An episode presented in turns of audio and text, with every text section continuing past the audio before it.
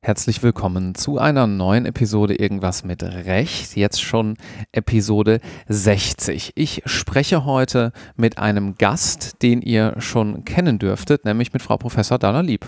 Guten Tag, freue mich. Ich grüße Sie. Wir wollen heute mal ein heikles Thema miteinander besprechen, nämlich die mündliche Prüfung im ersten Staatsexamen. Sie sind ja auch Vorsitzende und regelmäßig Prüferin im Zivilrecht hier in Köln, nehme ich an. Ne? Ja, in Köln. Früher habe ich auch in Düsseldorf noch geprüft, aber ich konzentriere mich jetzt hier auf das Feld, wo ich auch lehre und wo ich äh, die Prüflinge meistens auch in irgendeiner Form im Studium kennengelernt. Mhm. Dann lassen Sie uns mal kurz erstmal vielleicht zum Ausgang unseres Gesprächs beleuchten. Warum eigentlich eine mündliche Prüfung? Wofür ist diese mündliche Prüfung im Staatsexamen gedacht? Es lohnt sich, einen Blick ins JAG zu werfen. Da steht nämlich relativ genau drin, was dort passieren soll. Dort soll ein Rechtsgespräch geführt werden. Man will ganz andere Kompetenzen abprüfen, als man etwa mit den Klausuren äh, feststellen will. Es geht in der mündlichen Prüfung nicht darum, irgendeinen Fall richtig so schnell wie möglich unter Abspulen eines festen Wissens zu lösen, sondern es geht darum, festzustellen, ob man sich mit dem jungen Menschen, der da steht, vernünftig auf Augenhöhe juristisch unterhalten kann. Und ich verrate Ihnen gleich schon eine einen Maßstab, der eigentlich für uns alle gilt, die wir in der ersten Staatsprüfung prüfen. Bei jedem Prüfung, bei jedem Prüfling stellen wir uns die Frage, möchte man den morgen als Referendar im Referendardienst haben? Mhm. Kann man mit dem was anfangen oder sagt man, um Himmels Willen, der macht nur Arbeit und erledigt keine Arbeit, der soll erstmal in der Universität nochmal lernen, was er braucht, um unsere Arbeit zu machen. Das ist wirklich der Maßstab, den fast alle Prüfer haben, ob sie es sagen oder nicht, mhm. möchte ich mit dem Menschen morgen als Referendar weiterarbeiten. So ein bisschen ja auch wie im zweiten Examen, wo man sich fragt, möchte ich, dass er oder sie morgen potenziell meine Kollegin wird? Genau. Mhm. Genau. Und das sind natürlich ganz andere Kompetenzen. Das Wissen ist wichtig. Ohne Wissen geht gar nichts. Aber man will vor allem feststellen, kann jemand pragmatisch, praktisch, fundiert, verlässlich dieses Wissen im Gespräch zur Lösung von Problemen präsentieren. Und entscheidend ist dabei, dass der Prüfer häufig selber gar nicht weiß, wie die Lösung des Problems aussehen soll. Er möchte sich mit dem Kandidaten oder der Kandidatin einfach vernünftig darüber unterhalten, wie man für die gestellten Probleme eine Lösung finden könnte. Und da ist der normale Prüfer auch ganz offen für neue Lösungen, für kleine Irrwege, für kleine Abwege. Es geht um ein gemeinsames Gespräch.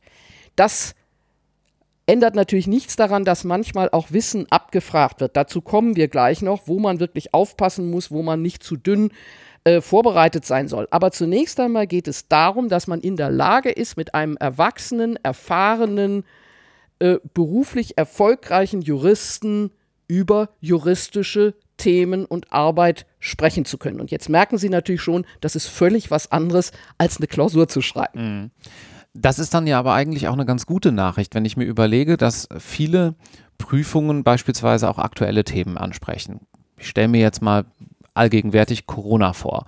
Wenn ich dann als Prüfling natürlich nicht gut irgendwie auswendig lernen kann, was jetzt das alles für Auswirkungen hat, dann ist aber doch die gute Nachricht, dass ich sozusagen mit meinem juristischen Denken und auch mit der Tatsache, dass es keine vorgefertigte Lösung sozusagen gibt, weil es da keine Urteile oder ähnliches gibt, denen ich folgen soll, recht weit komme in der mündlichen Prüfung. Ja, selbstverständlich. Wobei es ja ohnehin immer ein Missverständnis ist, dass das äh, Wichtigste ist, dass man etwas weiß und mhm. dass die Prüfung darauf zielt, Wissen abzufragen. Die ganze juristische Prüfung dreht sich eigentlich darum festzustellen, was der Kandidat oder die Kandidatin kann, wenn sie nichts mehr weiß ob sie dann mit Hilfe ihres Handwerkszeugs, mit Hilfe der Methodenlehre, mit Hilfe von Transferwissen zurechtkommt und vernünftig argumentieren kann. Ich gebe Ihnen ein Beispiel. Ich garantiere Ihnen, in irgendeiner mündlichen Prüfung in diesem Monat werden verschiedene Prüfer, Zivilrecht, Strafrecht, die Frage stellen, was ist eigentlich mit der jungen Dame in Garmisch-Partenkirchen, die damit rechnen musste, dass sie bereits Corona infiziert ist und sich trotzdem fröhlich in Bars und Nachtclubs rumtrieb. Mhm. Das hat strafrechtliche Aspekte, das hat aber auch zivilrechtliche Aspekte, da muss man 823 prüfen, vielleicht 823.2, vielleicht 826. Man kann überlegen, ob das eine Körperverletzung im strafrechtlichen Sinne ist. Das weiß man nicht. Das kann man auch nicht wissen. Dazu gibt es noch keine Gerichtsentscheidung. Aber wenn man sich gut im Deliktsrecht auskennt, muss man dazu vernünftig argumentieren können. Und im Grunde ist das wunderbar, weil wenn man seine Hausaufgaben gemacht hat und die Grundstrukturen der Rechtsgebiete drauf hat, dann kann man eigentlich zu jedem Thema strukturiert, vernünftig diskutieren. Das ist das Ziel der juristischen Prüfung. Wir reden ja gleich noch über bestimmte Wissenskernbestände, wo man nicht dünn auf der Brust sein muss. Aber eigentlich darf man sich darauf freuen, dass es ein wohlwollendes Gespräch mit einem Juristen auf Augenhöhe sein soll. Und je souveräner, gelassener und handwerksfest man da auftritt, erwachsen bitte und nicht wie ein Kaninchen, desto größer sind die Chancen, dass auch gute Punkte vergeben werden. Was macht denn, Sie haben es gerade schon mehrfach angesprochen, das gute juristische Handwerk aus Ihrer Sicht aus? Wann sagen Sie bei einer Kandidatin oder einem Kandidaten, Mensch, das mag inhaltlich auch gar nicht meine Meinung gewesen sein, aber wie das argumentiert wurde, wie das vorgetragen wurde, wie das analysiert wurde, das hat mich überzeugt. Ja, wissen Sie, das ist eigentlich entsetzlich banal, weil das fängt im ersten Semester an und schon da kämpft man drum, weil die Studierenden die Bedeutung nicht wissen. Das allererste ist, man guckt ins Gesetz. Also, der Kandidat, der sofort losschwätzt und sagt, da gibt es drei Theorien, das ist gar nicht gut. Der gefällt uns überhaupt nicht. Sondern am Anfang steht für uns Kontinentaleuropäer, kodifikationsgewöhnte Juristen das Gesetz. Nämlich, wir müssen uns mal überlegen, um welche gesetzliche Grundlage es sich handelt. Im Zivilrecht wird man sagen, wenn gefragt ist, kann der das und das verlangen. Äh, Anspruchsgrundlage. Äh, so, und dann wird geschaut und ich frage dann zum Beispiel immer, wissen Sie eigentlich, was eine Anspruchsgrundlage ist? Ich bin immer erschüttert, wie wenig Kandidatinnen dazu was Sinnvolles sagen können. Und wenn ich dann gerade noch die Brutalität habe zu sagen, sagen Sie mal Gutachtenstil, was machen Sie denn jetzt eigentlich? Sie reden jetzt im Gutachtenstil. Was ist denn das eigentlich ein Gutachten? Was ist die Methode? Das ist das, was ich unter Handwerkszeug verstehe, dass man nämlich verstanden hat, wie das Zivilrecht tickt dass man weiß, Anspruchsgrundlagen sind der Schlüssel in den Fall und an Einwendungen und Einreden sind die Verteidigung und man muss immer anfangen, erst einmal zu gucken, welche Grundlagen bietet das Gesetz. Dann muss man auf die Tatbestandsmerkmale gehen, man muss auf den Wortlaut gehen. Das ist überhaupt das Allerwichtigste, dass die meisten Kandidatinnen unterschätzen, dass man ganz genau mit dem Wortlaut arbeiten müssen. Die meisten fangen sofort an mit irgendwelchen Meinungen, anstatt wirklich hinzuschauen, was steht da. Im Strafrecht ist das natürlich noch viel wichtiger, aber im Zivilrecht erwarten wir, dass zunächst einmal die richtige Norm gefunden wird und dass man dann sagt, ja, da steht und dann anfängt abzuleiten, passt das auf den Fall oder passt das nicht. Wenn ein Fall geprüft wird. Manchmal wird auch anders geprüft.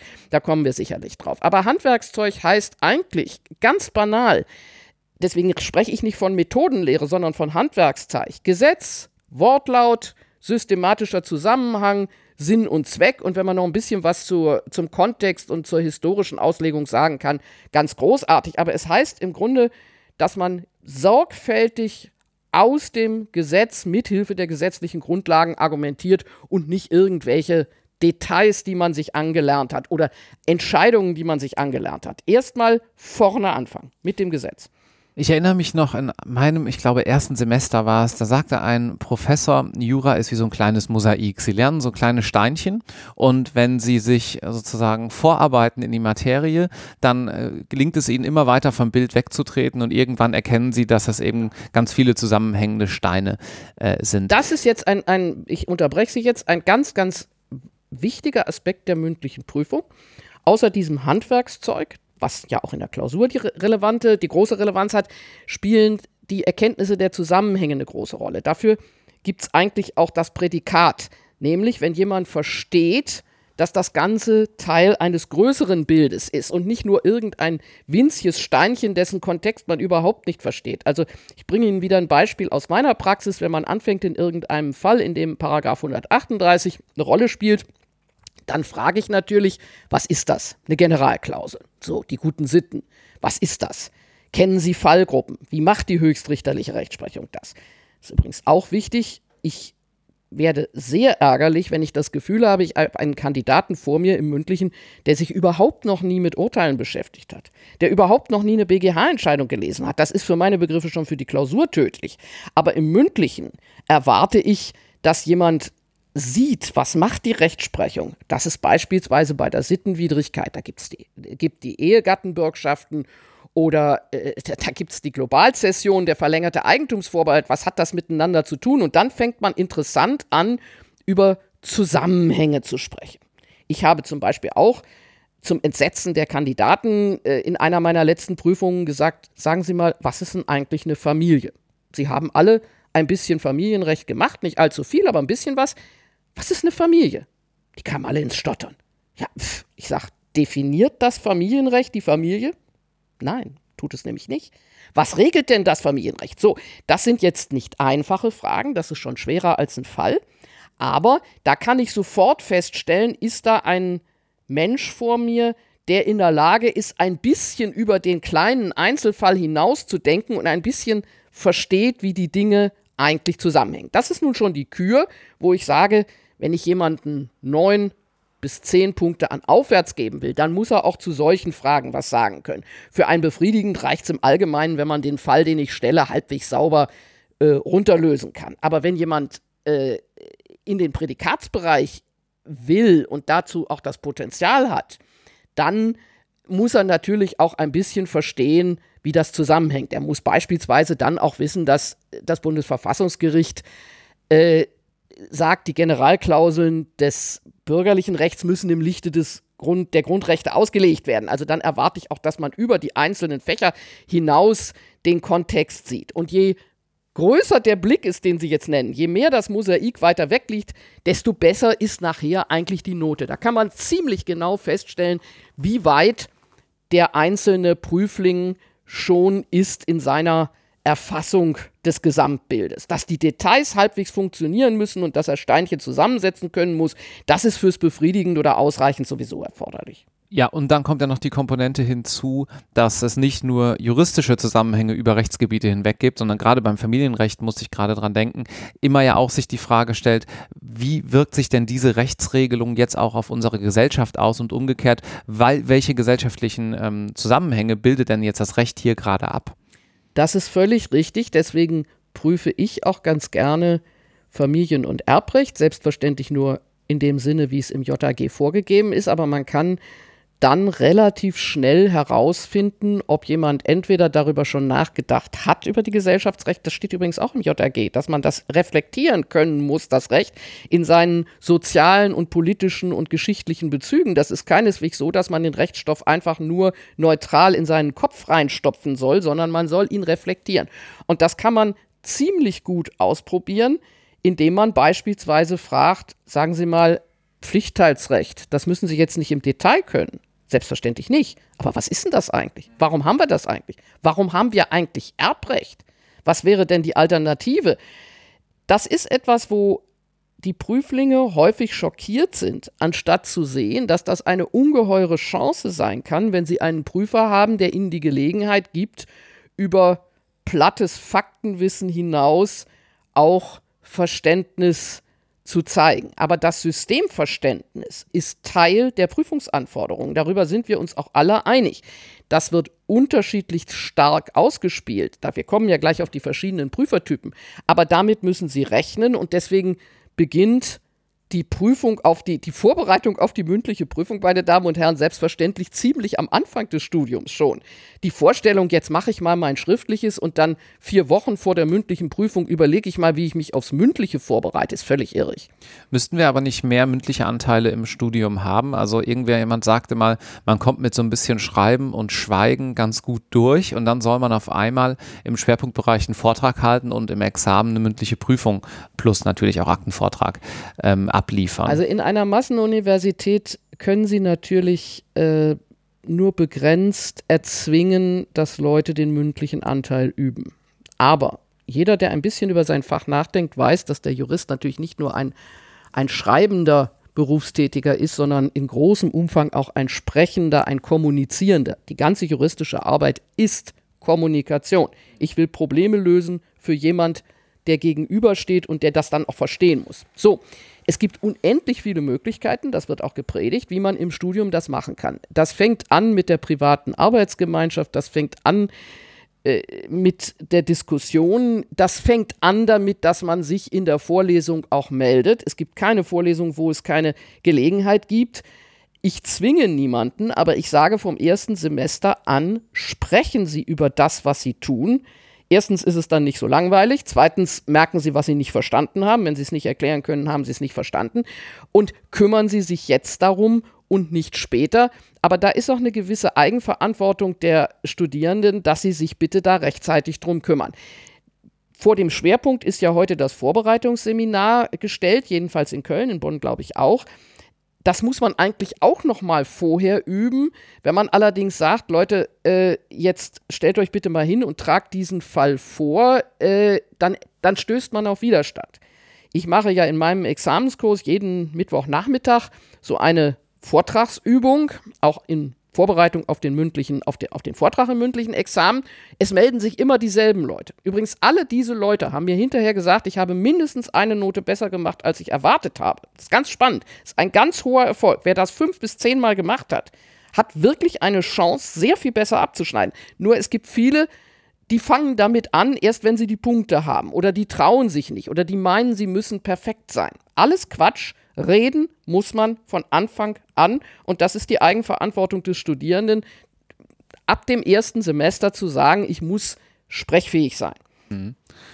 Zu dem Punkt, dass man Dinge erst dann so wirklich durchdrungen hat, wenn man sie auch erklären kann, ist vielleicht auch ein ganz guter Tipp, Lerngruppen zu bilden. Also Immer. das hört ihr ja eh überall, aber auch da dann ganz bewusst mal vorzugehen und zu sagen, einer stellt jetzt mal ein Thema vor oder eine Falllösung, weil man dann auch relativ schnell natürlich checkt, wie man mit Einwänden umgehen kann und ob man das wirklich flüssig auch darstellen kann. Ja, selbstverständlich und es ist eigentlich heute selbst in Corona-Zeiten ja viel einfacher als früher Lerngruppen zu bilden. Äh, das geht digital, das geht mit etwas Abstand sogar präsent. Aber ich habe schon in meinem Examens, in meiner Examensvorbereitung 1978 eine Lerngruppe von vier Leuten gehabt und wir sind alle überdurchschnittlich erfolgreich gewesen und nicht nur, weil wir ohnehin vielleicht schon engagiert und interessiert und nicht ganz blöd waren, sondern weil wir wirklich jede Woche vier Stunden über das gesprochen haben, was wir erarbeitet haben. Wir haben uns die Köpfe heiß geredet. Wir haben nicht nur über Privates gesprochen, wir haben hart gearbeitet und der Erfolg hat uns einfach recht gegeben. Ich halte das für viel, viel wichtiger sogar, als sich in der Vorlesung zu melden. Das ist ganz wichtig, aber wichtiger ist, dass man sagt, ich baue mir meine eigene Struktur auf. Und die führt dann ähm, zu einem souveränen Umgang äh, mit dem Prüfer und der Prüferin. Äh, es kommt aber natürlich ein bisschen darauf an, mit wem man es zu tun hat. Sie haben eben schon angesprochen, dass es verschiedene Prüfertypen gibt. Wen gibt es denn da? Prüfertypen gibt es ganz unterschiedliche. Das hängt damit zusammen, dass es ganz unterschiedliche Juristenpersönlichkeiten gibt und ganz unterschiedliche juristische Berufe. Ich mache es mal praktisch wir haben den Staatsanwalt, der seit 20 Jahren im Wesentlichen Bereich, den Bereich Vermögensdelikte abdeckt. Wir haben den Strafverteidiger, der in großen Wirtschaftsskandalen, Wirecard, die Verteidigung übernimmt. Wir haben den Bundesrichter, der in einem Spezialsanat für Baurecht sitzt und wir haben den Richter oder die Richterin am Oberlandesgericht, die allgemeine Zivilsachen machen. Wir haben einen Präsident einer Fachhochschule, wir haben den Justiziar in der Einkaufsabteilung der Bundeswehr. Wir haben noch viel, viel mehr. Wir haben den Präsident des Arbeitsgerichtes Köln. Wir haben aber auch natürlich die Professoren. Übrigens viel weniger, als die meisten künftigen Prüflinge denken. Nach meiner Erfahrung prüfen etwa nur 20 Prozent Professoren.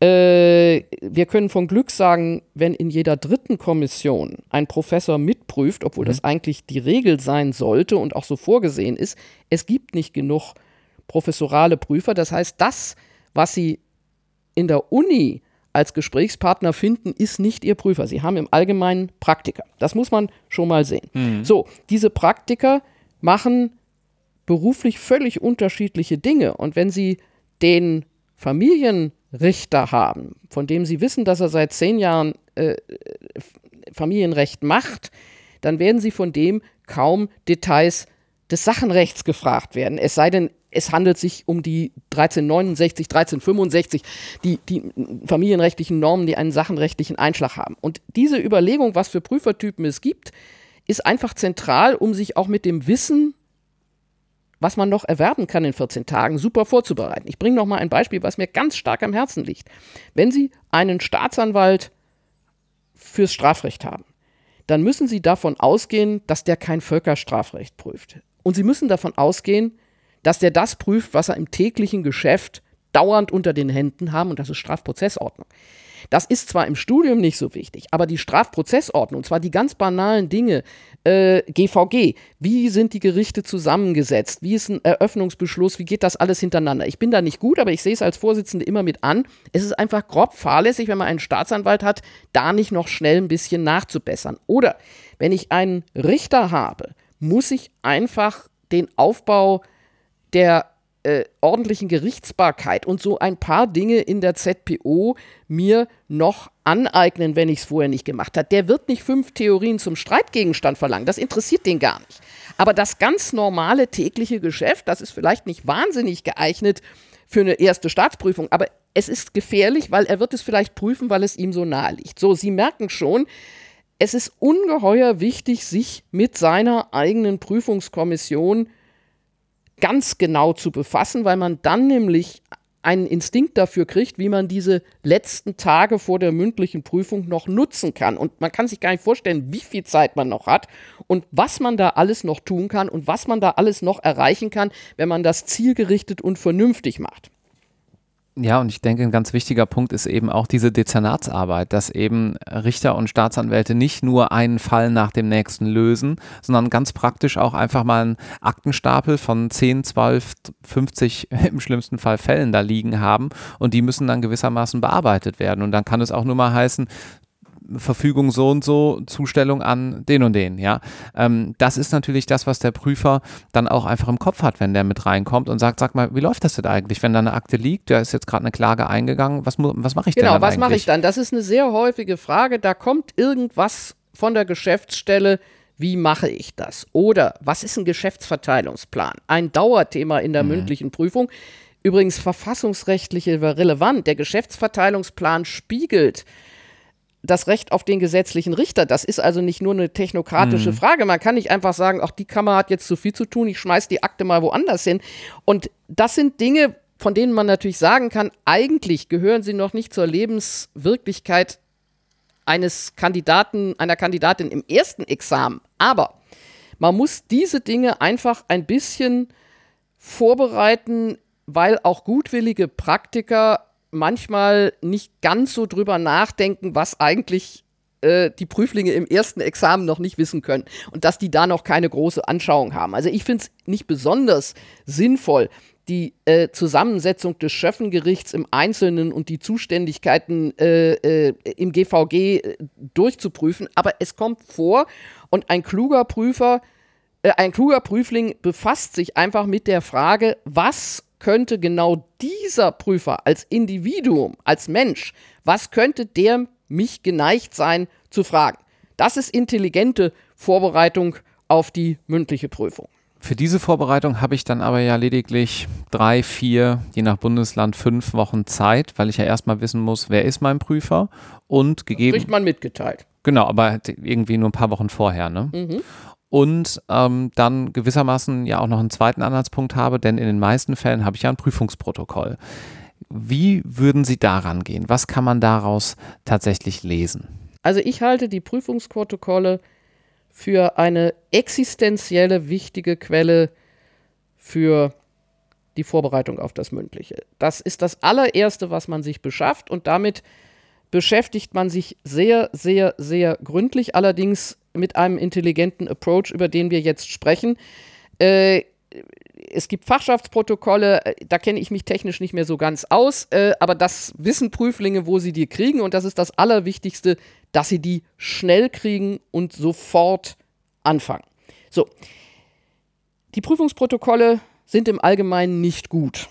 Nicht gut in dem Sinne, dass man da bitte keine richtigen Aussagen daraus erwarten kann. Äh, ich habe aus bestimmten Gründen immer wieder mir Protokolle angeguckt. Ich mache das als Vorbereitung für meinen Examenskurs, ähm, nicht nur meine eigenen, sondern auch von Kollegen. Und die erste Erkenntnis, die man hat, ist schockierend.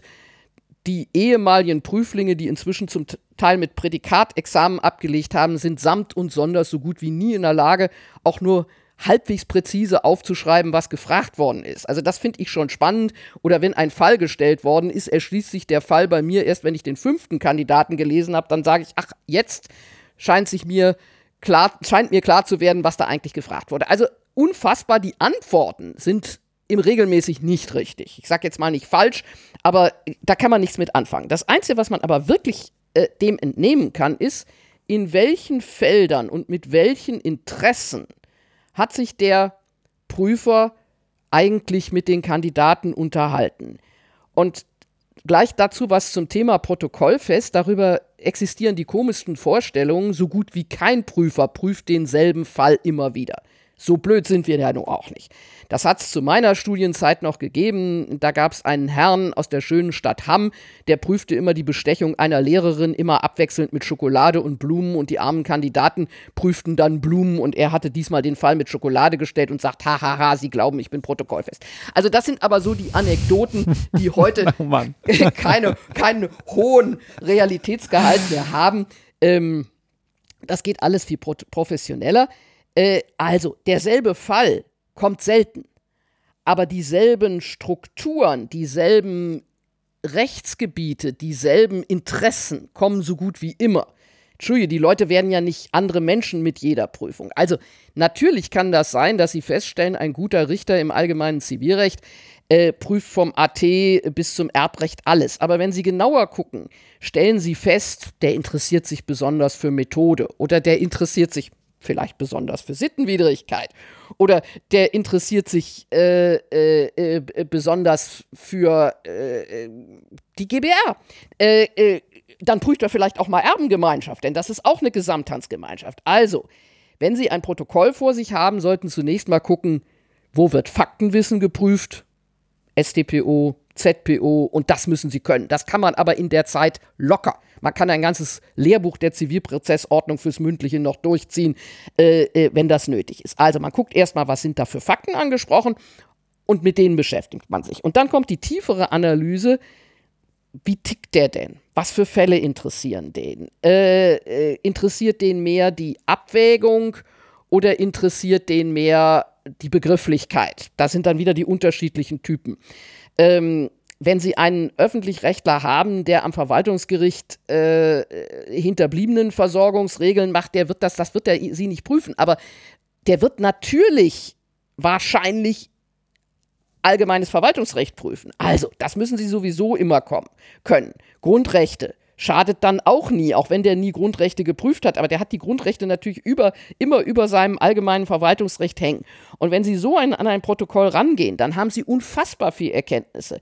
Sie werden zum Beispiel feststellen können, prüft da einer sehr schnell, macht der drei verschiedene Gebiete, um die große Breite zu gehen. Dann dürfen Sie nicht rumnöhlen und auf einem Punkt kauen. Es gibt aber genau den umgekehrten Prüfer, ich sag mal, der das Temperament einer Galoppschnecke hat und jedes, häufig im Strafrecht, jede einzelne Definition wirklich liebevoll ausgepinselt haben will. Ist mhm. auch nicht schlecht, aber dann dürfen sie dem nicht in drei Minuten den Fall kaputt machen dann besteht nämlich die Gefahr, dass er plötzlich anfängt, wild zu prüfen, irgendwie äh, so äh, äh, frei schwebend. Das ist ganz gefährlich.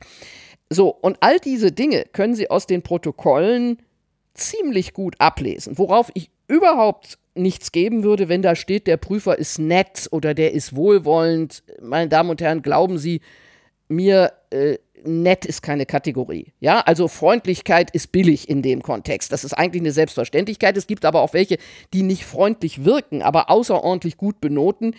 Ich sage den Prüflingen immer vorher, wenn sie über acht Punkte wollen, muss ich sie was Schweres prüfen und ich muss sie hart prüfen. Für die Definition der Wegnahme gibt es kein Vollbefriedigen. So, und das müssen Sie auch wissen, wenn Sie bisschen weiterkommen wollen, darf sich das nicht in banaler Freundlichkeit und äh, nettes Unterhalten erschöpfen. Dafür kriegen sie dann irgendwie ihre sieben Punkte und wenn das nicht das ist, was sie brauchen, dann sind sie sehr enttäuscht. Also geben Sie nichts drauf, ob ein Prüfer äh, liebevoll, freundlich, lächelt. Es ist einzig und allein relevant. Stellt er gute Fragen, kann er das Gespräch gut führen, äh, bleibt er selber strukturiert, verliert er selber nicht den Faden, verlieren auch manche.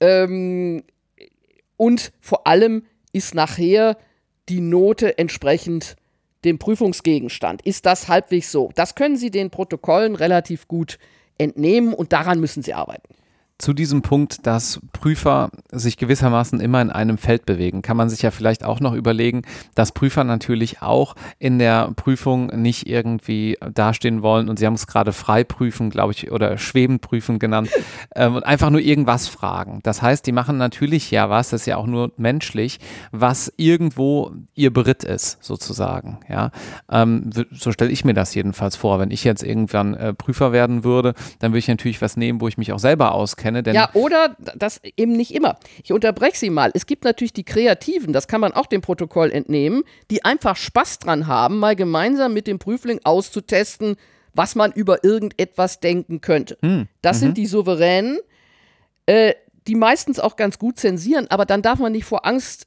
ins Mauseloch versinken. Hm. Ja, sondern man muss sich überlegen, das ist ein Typ, der auch erlaubt, dass man mal irgendeinen Satz sagt, der vielleicht nicht vollkommen richtig ist. Aber genau das muss man vorher rauskriegen. Ist das der Konservative, der mit seinen Karteikarten und seinen Fällchen eigentlich Mainstream immer bei dem bleibt, was er gut beherrscht, der auch keine Überraschungen liebt? Oder haben Sie da einen, der sich nicht langweilen will und vielleicht auch mal was ganz Tolles machen will? Mhm. Ja, mhm. aber damit muss man sich befassen. Äh, Sie können sich gar nicht vorstellen, was alles passieren kann. Also die tollste Geschichte, die ich, dürfen Sie rausschneiden oder auch nicht, die ich hatte, war, jemand prüfte einen Fall. Und die Kandidaten kriegten keine Antwort auf die Reihe. Und er prüfte und die Antwort passte nicht zu dem. Plötzlich sagt der Vorsitzende, Herr Kollege, wollen wir nicht mal die Norm gemeinsam laut lesen? Da war ich noch nicht Vorsitzende. Und daraufhin sagte der Prüfer, um Gottes Willen, ich habe hier die falsche Lösung zum Fall geheftet. Auch sowas kann passieren. Daraufhin sagte der Vorsitzende, meine Damen und Herren, shit happens. So ist das Leben. Wir ziehen diese zehn Minuten ab, fangen nochmal von vorne an. Herr Kollege, prüfen Sie mal was anderes. So, äh, also, äh, es kommt drauf an, ob derjenige bereit ist, auch mal was Spontanes zu machen oder nicht. Äh, aber das alles ist Teil ihrer Prüfungsvorbereitung. Übrigens noch etwas. Heute haben Sie Internet. Sie können feststellen, was der Mensch macht. Sie können, Sie sollten nun nicht gerade an seiner Geschäftsstelle anfragen, was die letzten äh, fünf Themen seiner Akten sind. Das ist neuerdings auch passiert, dann würde ich immer sagen. Kinder, don't overdo it. Äh, äh, sowas wirkt auch nicht gut. Aber Sie können bei fast allen Ihrer Prüfer ja herausfinden, was macht der so? Äh, äh ist der äh, auf irgendeinem, in irgendeinem sozialen Netzwerk? Und je mehr Sie sich damit beschäftigen, desto mehr haben sie die Chance, dass sie ein guter Gesprächspartner genau für diesen Menschen sind. Mhm. Okay. Am Ende des Tages geht es ja auch darum, welches Bild der Prüfer von mir hat. Und dieses Bild beginnt, wenn ich mir das so durchdenke, ja eigentlich schon mit dem Lebenslauf und mit dem Foto. Wir hatten da auch im Vorgespräch kurz schon drüber gesprochen. Was haben Sie denn da für Erfahrungen gemacht? Gruselig. Äh, ich bin immer wieder erstaunt, dass die jungen Kolleginnen und Kollegen nicht drüber nachdenken, welche Bedeutung dieser Lebenslauf und das Foto hat. Vielleicht ist es wichtig, schon Ihnen zu sagen, wo das eigentlich eine Rolle spielt. Dieser Lebenslauf und dieses Foto sind ganz vorne in der Akte. Das heißt, wenn ich als Vorsitzender morgens vor dem Vorgespräch, auf das wir noch zu sprechen kommen, die Akte aufmachen, sehe ich das Foto und dann lese ich den Lebenslauf. Und darüber berichte ich, meinen beiden Kollegen, die mit mir prüfen. Das ist schon mal ganz wichtig. Ich beschäftige mich mit dem Lebenslauf. Ich sehe die Vornoten. Da sind übrigens in der Akte auch die Klausuren drin. Ich kann dann auch noch mal gucken. War das fair bewertet? Woran lag das eigentlich? Also, wenn so ganz große Zacken sind, einer hat alles neun Punkte und da ist plötzlich in irgendeinem Fall eine zwei, war das ein Ausreißer? Äh, also, ich habe die Klausuren, ich habe den Lebenslauf und ich habe das Foto. Und das sind meine Grundlagen, mich auf den Prüfling vorzubereiten. Muss man den Lebenslauf eigentlich immer noch per Hand schreiben oder darf man den mittlerweile digital einrichten? Man darf den digital einrichten. Äh, äh, das ist mir sogar lieber, weil dieses per Hand schreiben, äh, naja, ist optisch heute selten erfreulich, weil die Leute nicht mehr die Übung haben. Also wir wollen ja kein graphologisches Gutachten haben. Wichtig ist, was steht da drin. Aber ich möchte erst noch was zum Foto sagen. Äh, zeigen Sie bitte immer das Foto, was Sie da einreichen wollen, zwei, drei Menschen, die Ihnen wohlwollend gegenüberstehen. Also, das ist kein Foto für Tinder. Äh, das ist äh, kein Foto für einen Grabstein, sondern das ist ein Foto für einen professionellen Kontext. Äh, da gehört dazu, dass die Frisur anständig ist, dass die Brille sitzt, dass man nicht völlig grinst, dass man nicht aussieht, wie man zur Beerdigung geht, dass der Kragen drauf ist, aber nicht äh, bis zum Bauchnabel. Also investieren Sie in ein sympathisches, vernünftiges, aussagekräftiges Foto, bitte nicht von vor fünf Jahren, dann sehen Sie noch aus wie ein Anfängerbaby, sondern wählen Sie ein Foto und das kann auch ein bisschen Geld kosten, das Sie auch bei einer professionellen Bewerbung für einen Job oder für ein Praktikum verwenden würden. Und zeigen Sie es mal jemand anders.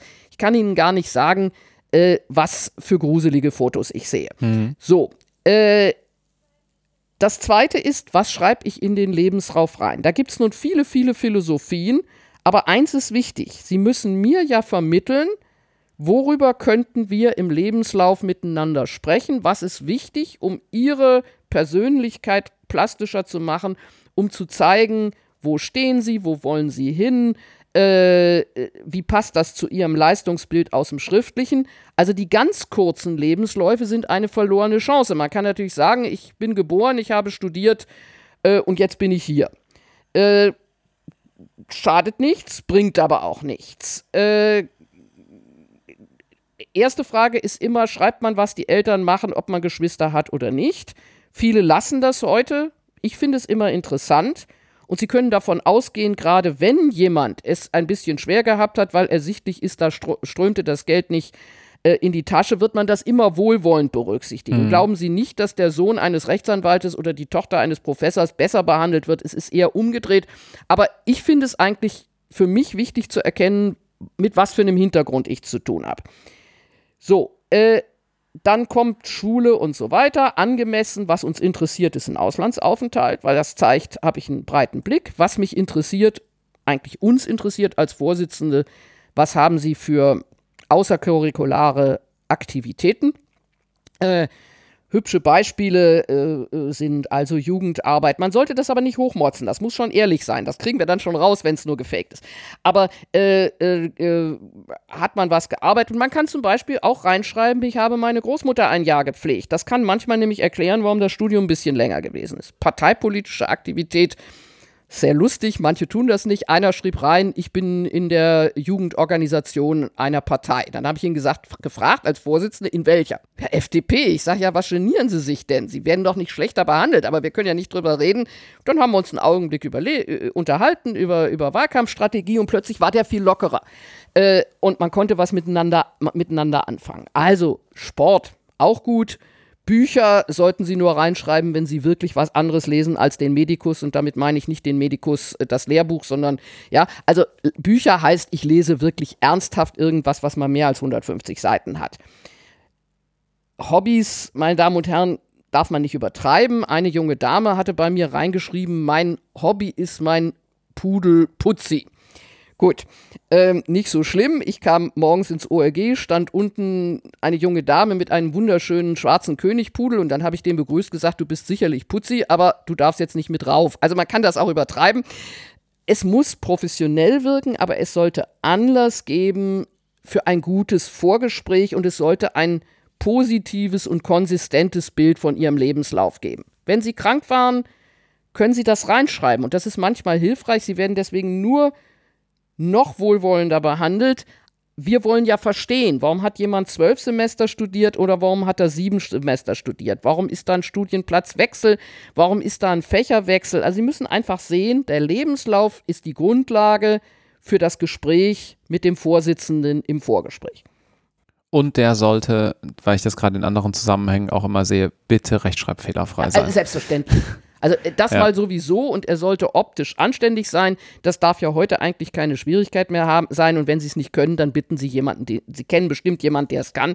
Also eigentlich ist das für mich eine gewisse Visitenkarte, um zu sehen, nimmt da jemand das schon ernst. Das sagt nichts über Ihre fachliche Leistung, aber das sagt etwas darüber, ob sie sich schon professionell bewegen können. Und für die Frage, ob ich jemand morgen einen Referendar haben will oder nicht, ist das ein winziges Bausteinchen für die Gesamtbeurteilung. Und dann gibt es das Vorgespräch am Morgen der Prüfung. Ja. Wie sollte man denn daran gehen? Offen, äh, gesprächswillig, äh, nervös wird man sein, mehr oder weniger, bereit, ein bisschen Auskunft zu geben. Äh, also man sollte davon ausgehen, in der Regel, dass sie einen Vorsitzenden haben, dem, oder eine Vorsitzende, so viele sind es nicht, aber der, dem sie sich öffnen und wirklich ihre Anla Anliegen auch artikulieren. Die, da, da, sind die unterschiedlichen Typen natürlich auch wieder von Relevanz. Der eine Vorsitzende spricht mehr, der andere weniger, der eine spricht nur über die kommende Prüfung, aber sie haben die Chance, ihre Anliegen unterzubringen. Äh, etwa, äh, ich habe das Gefühl, meine Klausuren da habe ich nicht so gut abgeschnitten, wie ich dachte. Also ob man gleich sagt, ich habe Pech gehabt, das darf man sagen, weil man muss vorsichtig sein.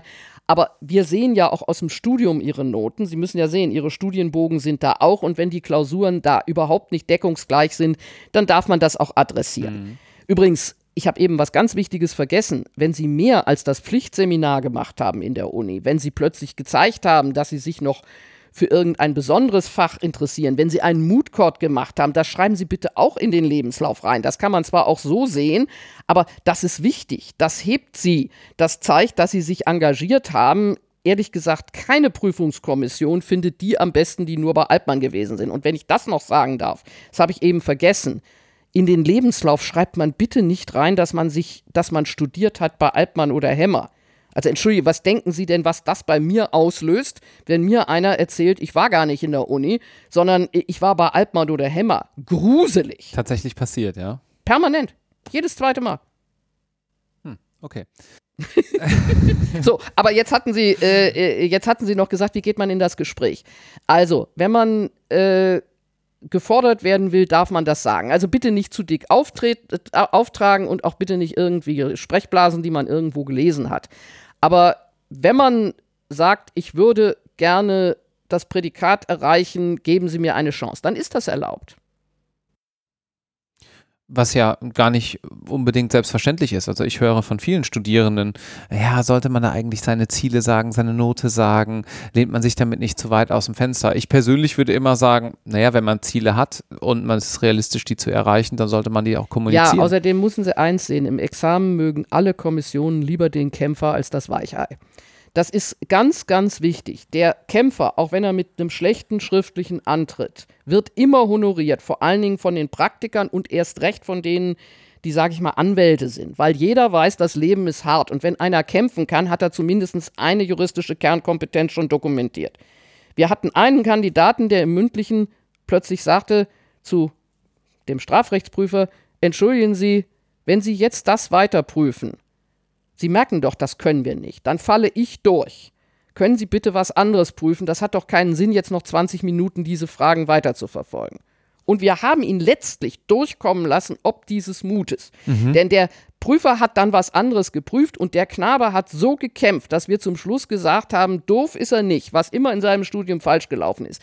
Der wird in der Referendarzeit durchzulegen und wir lassen ihn jetzt durchkommen, weil jemand, der so hart Mut beweist, hat einfach schon was, was ein guter Jurist haben mhm. muss. Also äh, dieses, das ist nicht gut, sondern eher dranbleiben. Nicht frech werden, aber dranbleiben.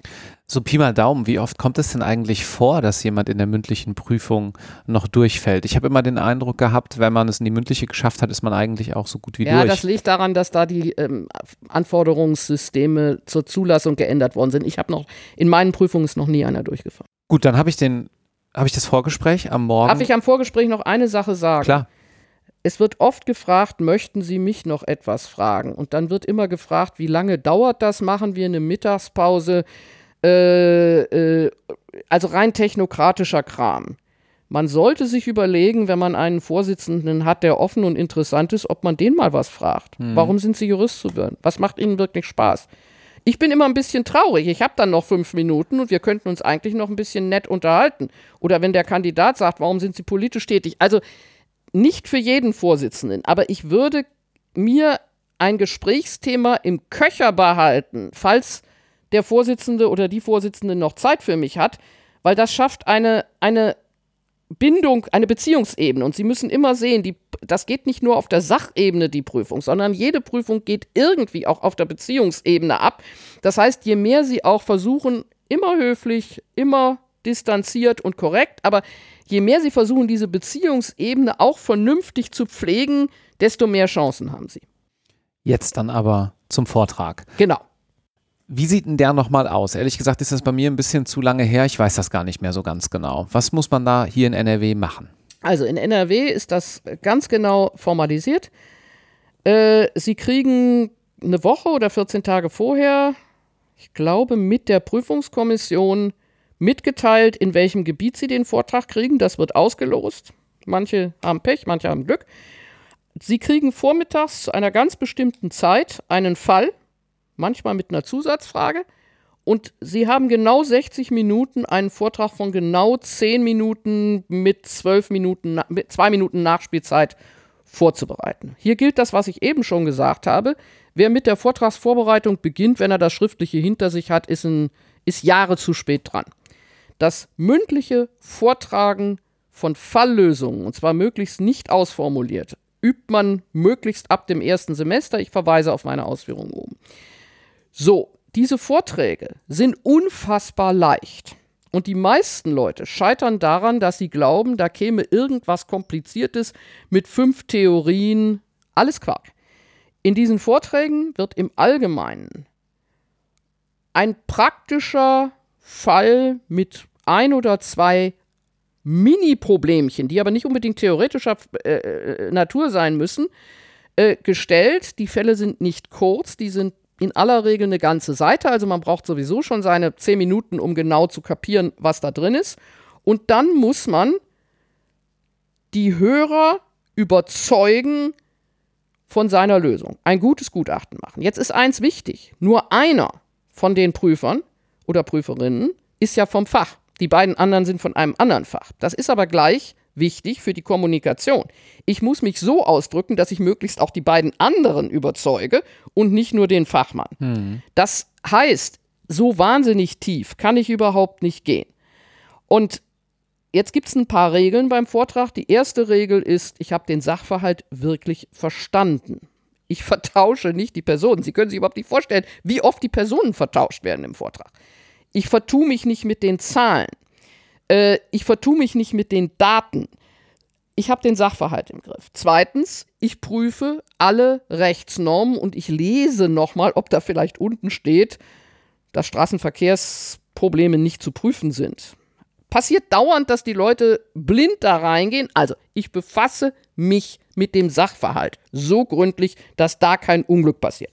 Zweiter Punkt, ich werde fertig. Nichts ist schlimmer als der Fall hört in der Mitte auf. Drittens, ich werde innerhalb von elf Minuten fertig. So, das alles kann man üben und man sollte das so oft wie möglich üben. Die Vorträge sind inhaltlich nicht schwer. Das ist eine Übung für das Berufsleben und eine bessere gibt es überhaupt nicht, denn sie werden ihr ganzes Leben als Jurist so etwas machen. Nicht immer auf den Punkt elf Minuten, aber selbst wenn sie Syndikus sind, wird der Vorstand ihnen morgens sagen, ach bitte, Herr Dr. Müller, und in einer halben Stunde möchten wir zu diesem Rechtsproblem oder zu dieser Fallgestaltung Vortrag, äh, bitte nicht länger als fünf Minuten, mehr haben wir nicht Zeit und bitte so, dass wir es sofort verstehen. So, das hier ist die Vorübung für ihr Berufsleben, viel mehr als die Klausur. Mhm. Und äh, sie werden wieder von den Prüfern und Prüferinnen eigentlich zunächst mal danach beurteilt, will ich den Vortrag morgen in meiner Kammer so hören? Kann ich damit was anfangen? Also erwachsen, vernünftig, in ganzen Sätzen, gehobene Sprechsprache, aber bitte nicht egal ist äh, und, und kein Slang. Ähm, nicht mit M, M, M, M. Einmal darf man, wenn man den Faden verliert, wieder aufnehmen und, sage ich mal, halbwegs mit getragener Stimme. Und ich wiederhole, üben, üben, üben. Unter 15 Vorträge sollten Sie nicht ins Mündliche gehen, sonst kann Sie das eine Note kosten. Wenn ich da noch hinzufügen darf, ähm, gewissermaßen ist der Vortrag ja, auch wenn nur eine Person spricht, trotzdem Interaktion. Man kann mhm. ja auch während des Vortrags, wenn man ein bisschen geübt ist, recht gut herausfinden, bin ich hier gerade auf der richtigen Fährte? Hört man mir zu? Muss ich vielleicht auch mal eine Pause machen, weil der eine Prüfer gerade total abwesend ja. ist, dass er mal nach vorne schaut und so Aber weiter? Aber das ist gefährlich, weil die Prüfer leider den Prüfling in aller Regel nicht angucken. Warum? Weil sie mitschreiben. Das muss man akzeptieren. Mhm. Das ist auch nicht bös gemeint aber sie predigen im Grunde gegen die Wand. Das mhm. ist sehr unangenehm. Ich versuche als Vorsitzende, wenn es nicht im Zivilrecht der Vortrag ist, immer den Prüfling anzugucken, damit er wenigstens einen hat, mit dem er spricht. Ähm, aber ich sag mal, je pingeliger und unerfahrener der Prüfer ist, desto mehr hängt er über seine mhm. Detailnotizen.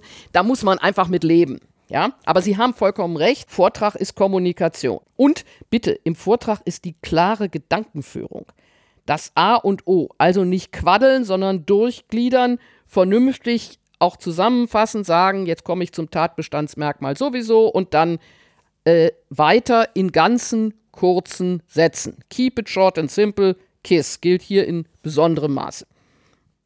Gut, dann lassen Sie uns zum Abschluss unseres Gesprächs noch einen kleinen Blick hinter den Vorhang werfen. Zunächst würde mich interessieren, weil ja viele Studierende und auch diejenigen, die es geschafft haben, so ein bisschen rummäkeln an dem ganzen Prüfungssystem. Was könnte denn aus Ihrer Sicht da noch ein kleines bisschen besser laufen oder ist es eigentlich ganz gut in der mündlichen Prüfung? Also ich halte die mündliche Prüfung mit dem Vortrag, wie wir ihn jetzt haben, für das beste Element des Examens. Ich bin sehr kritisch gegenüber dem Klausurenexamen, so wie es jetzt praktiziert und korrigiert wird. An sich ist Klausurenexamen wichtig und gut. Ich bin etwas kritisch gegenüber der Art der Aufgabenstellung und der Korrektur. Ähm, aber eins ist jedenfalls klar, das Mündliche funktioniert an sich sehr gut. Warum? Es sind in aller Regel erfahrene Prüfer und es sind fast überwiegend wohlwollende Prüfer. Da ist, äh, auch wenn äh, viel geklatscht wird, normalerweise, also ich kenne praktisch keine anderen, ich prüfe so gut wie immer nur mit wohlwollenden Prüfern und wenn dann mal einer dazwischen ist, der so ein bisschen äh, griffelspitzig äh, rumbohrt, äh, wird das ausgeglichen. Äh, dafür hat man ja auch eine Kommission. Also, mhm. das ist ein gutes System. Ich halte den Vortrag für extrem aussagekräftig. Der ist allerdings sehr schwer und das ist auch der unangenehmste Teil. Ich halte den Vortrag für viel herausfordernder als eine Klausur. Sie haben fünf Stunden, kriegt man alles hin, wenn man halbwegs kühlen Kopf hat. Einen Vortrag muss man wirklich auf den Punkt setzen. Man muss sich konzentrieren können. Man, so, okay. Die mündliche Prüfung, was könnte man besser machen? Ähm, es wäre wichtig und gut, wenn man sich stärker verständigen könnte, was sinnvolle Inhalte der ersten Prüfung sind und was nicht. Also, ich glaube, dass das Abfragen von Zuständigkeiten, Behördenaufbau, äh, Dezernatsarbeit Gegenstand des zweiten sein muss, aber nicht Gegenstand des ersten Examens, weil mhm. da einfach noch die Anschauung fehlt. Äh, da könnte man mehr darüber reden, was einfach sinnvoller Stoff ist. Insgesamt bin ich aber mit den Erfahrungen, die ich mache in der ersten Prüfung, sehr zufrieden. Und was ich höre, was schief läuft, sind Ausfälle. Es gibt natürlich da auch bestimmte Verdächtige, die, von denen ich sage, hm, da ist schon, da muss irgendwas dran sein, wenn immer dieselben Dinge erzählt werden. Aber insgesamt glaube ich, dass das Mündliche ein sehr gutes Format ist. Ich glaube auch nicht, dass man es schwächen sollte gegenüber dem Schriftlichen und sagen, die Bedeutung des Schriftlichen sollte mehr betont werden. Ich glaube auch, dass der Gerechtigkeitsgehalt der mündlichen, der Benotung des Mündlichen ziemlich hoch ist mit einem kleinen Abstrich. Es gibt Kommissionen, die praktisch nicht bereit sind, mehr als einen Punkt über die schriftliche hinauszugehen. Da gibt es eine große Varianz. Es gibt Kommissionen, die sagen, also zählt genauso, wir gucken jetzt hin. Äh, es gibt andere Kommissionen, bei denen man sagt, na ja, also über das Klausurniveau hinaus einen Punkt, aber mehr nicht. Finde ich nicht richtig. Ich habe oft überlegt, ob es nicht besser wäre, wenn die Prüfungskommission die Vornoten nicht kennen würde. Ich fürchte aber, das würde zu einem so wahnsinnigen Chaos führen.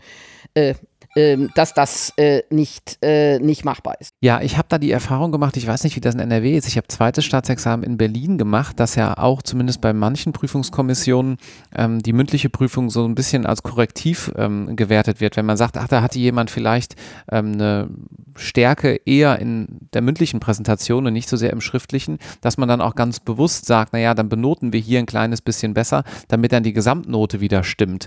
Ähm, ist das manchmal so? Ja, da kommt es jetzt ein bisschen auf die Prüfertypen an und ein bisschen auf deren Grundeinstellung zum Recht.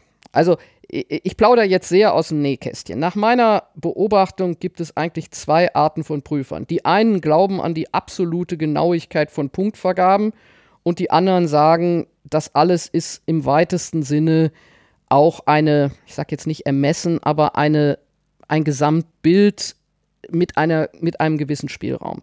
So, es gibt Prüfer, die notieren, rechnen und dann steht das fest. Und da, haben, da gehen sie auch nicht mehr von ab. Und es gibt welche, die sagen, wie war denn das Gesamtbild des Kandidaten? Wie war seine juristische Lebensleistung im Studium? Der hat zwei Seminare im Gesellschaftsrecht mit gut gemacht. Der hat jetzt eine Zivilrechtsklausur, das, die nur fünf Punkte war oder vier Punkte, die kann ihm doch jetzt nicht das Prädikat verhageln. Ähm, da kann man ein bisschen Glück und ein bisschen Pech haben. Das muss man einfach sehen, dass da das Mündliche in der Bewertung, was diese Chance nach oben betrifft, auch ein bisschen Glück ist. Dass man unter die schriftlichen Schnitt sinkt, kommt praktisch nicht vor. Und dass man nicht besteht, haben wir ja schon gehabt, kommt praktisch auch nicht vor. Ob man die Chance kriegt, sich eine Note zu verbessern, ähm, das hängt ein bisschen davon ab, mit welcher Grundeinstellung die Prüfer daran gehen und welche Kriterien die einfließen lassen. Man kann ja zum Beispiel sagen, jemand hat zwar falsch gelegen mit irgendeinem Argument, aber er hat eine fantastische Formulierungsweise und wenn er einmal in Paarland geguckt hätte, hätte er es gewusst. Also der von mir hochverehrte Carsten Schmidt hat immer gesagt, alles falsch, aber sehr intelligent, voll befriedigend. Das äh, ist als Tendenz meines Erachtens natürlich überspitzt, aber nicht ganz verkehrt. Wieder gilt, wenn wir den morgen als Referendar haben, wenn der haben wollen, wenn der die Pläne hat, der oder die natürlich immer, ähm, verdient der jetzt im Gesamtbild vielleicht noch einen Punkt mehr oder weniger. Und diejenigen, die behaupten, sie hätten rechnerisch auf dem Punkt herausfinden können, was der nun heute war, spitz auf Knopf, ich glaube da nicht dran. Und die meisten, die ich wertschätze, glauben da auch nicht dran. Und das ist dann auch Inhalt der Notenberatung oder wie muss man sich die vorstellen? Also das ist äh, natürlich Inhalt der Notenberatung. Äh, man guckt auf das Gesamtbild. Man guckt, was war der Vortrag, äh, wie lag der da. Man guckt, wie waren die Einzelbeiträge. Sie wissen ja, es wird jedenfalls in Nordrhein-Westfalen dann für die drei Prüfungsgespräche wird dann letztlich eine Gesamtnote gebildet und da wird häufig ein bisschen ausgeglichen und der eigentliche Unterschied besteht eigentlich darin, ob das offengelegt wird oder ob es einfach still gemacht wird. Äh, aber insgesamt wird normal, also ich habe die Erfahrung, aber das liegt vielleicht auch an mir, dass wir sehr offen diskutieren, war der oder die methodensicher. Das ist uns in meinen Kommissionen, da lege ich großen Wert drauf. Mir imponiert das überhaupt nicht, wenn einer entsetzlich viel weiß, aber irgendwie die Puzzlesteine nicht zusammenkriegt. Hat der gut argumentiert? War der bereit, auch mal sich aus, aus der Deckung zu wagen und einen Augenblick selber nachzudenken und was Neues zu kriegen. Und das Ganze fließt dann in ein Gesamtbild ein und eigentlich nach allem, was ich erfahren habe bisher, eher wohlwollend und manchmal, wenn ein Kollege dann allzu streng ist, dann macht der andere, äh, also wir hat, ich habe jetzt einen Fall vor Augen, wo der eine Kollege für meine Begriffe auch nicht sehr sinnvoll Wissen abgefragt hat und dann merkte ich, der auf der rechten Seite, der ging mit seiner Benotung sofort hoch und mir war klar, was der gemacht hat. Der hat in aller Stille ausgeglichen, was der andere vielleicht. Und dafür ist man ja auch eine Kommission. Mhm. Und sagen Sie, was besprechen Sie denn eigentlich sonst, wenn die Prüflinge draußen sind, so in den Pausen miteinander? Wie muss man sich das vorstellen? Also morgens redet man natürlich erstmal über die Lebensläufe. Und das ist wichtig, dass, dass man da auch mitteilen kann, der hat kein gesundheitliches Problem, aber der hat eine schwierige häusliche Situation, der war im Ausland. So, worüber sprechen wir? Also, erstmal sprechen wir über unseren Beruf. Wir tauschen uns aus. Und das ist eigentlich für uns, für mich, das Schönste, dass man, wenn man Mittagessen geht, auch die ganze Realität der juristischen Community wieder ein bisschen miterleben kann. Wenn man im OLG in der Kantine sitzt, im Moment ist das nicht so lustig, aber sonst ist das sehr lustig. Man hat einen Verwaltungsrichter und hört, was macht der gerade? Und man hat einen Staatsanwalt und sagt, hm, sind Sie da irgendwie mit drin, jetzt äh, äh, äh in den Cum-Ex-Fällen? Also der Austausch unter Kollegen, äh, bisschen Personalklatsch, äh, Urlaub natürlich immer, äh, wenn man sich ein bisschen näher kennt, natürlich auch mal Kinder oder Forschungsgegenstände. Aber eigentlich ist es ein, ein, ein lockerer, professioneller Austausch. Äh, man redet eigentlich außerhalb des Prüfungsraums nicht über die Prüflinge, weil alle immer denken, naja, äh, vielleicht ist doch irgendwo eine Tür offen, sondern dann redet man ja über mhm. das, was einem Spaß macht und das ist der Beruf. Mhm. Und im Prüfungsraum, wenn jemand gerade irgendwie ähm, rausgegangen ist, findet da dann noch irgendwie Großkommunikation statt oder ist das dann einfach so, Zeit ist rum und jetzt kommt der nächste? Ja, da die Wachtmeister nicht wollen, dass wir nach jedem Vortrag schon beraten, das sind nämlich nur fünf Minuten und das klappt dann immer nicht, Manchmal schweigen wir, aber meistens reden wir ein bisschen nett, aber nicht unbedingt über den Kandidaten, mhm. denn da sitzen ja auch noch die Zuschauer, Zuh Zuhörer drin. Und das ist immer witzig. Manchmal reden wir mit den Zuhörern und manchmal nicht. Manchmal fragen wir, wer ist jetzt als nächster dran. Wenn die ein bisschen offen sind, dann quatscht man auch ein bisschen. Manchmal jagt man denen auch ein bisschen Schrecken ein. Also ich hatte jetzt einen Kollegen, fand ich witzig, der sagte übrigens, ich frage normalerweise immer, wer die Herren sind, die da hinten hängen. Meine Damen und Herren, bitte, wer in die mündliche Prüfung geht, weiß, dass im Oberlandesgericht die Bundespräsidenten hängen und mindestens drei sollte man erkennen, ja? Äh, so, also manchmal joken wir ein bisschen mit denen, das kommt drauf an. Wenn das Prüflinge sind, die uns Sorgen machen, fangen wir nicht an, Faxen zu machen. Dann mhm. sind wir mhm. ziemlich ruhig. Wenn das alles eh total easy geht und man das Gefühl hat, das ist ein angenehmer und auch äh, lustiger Tag, dann machen wir mit denen auch Witze oder fragen mal nach dem Studium oder so irgendwas. Mhm.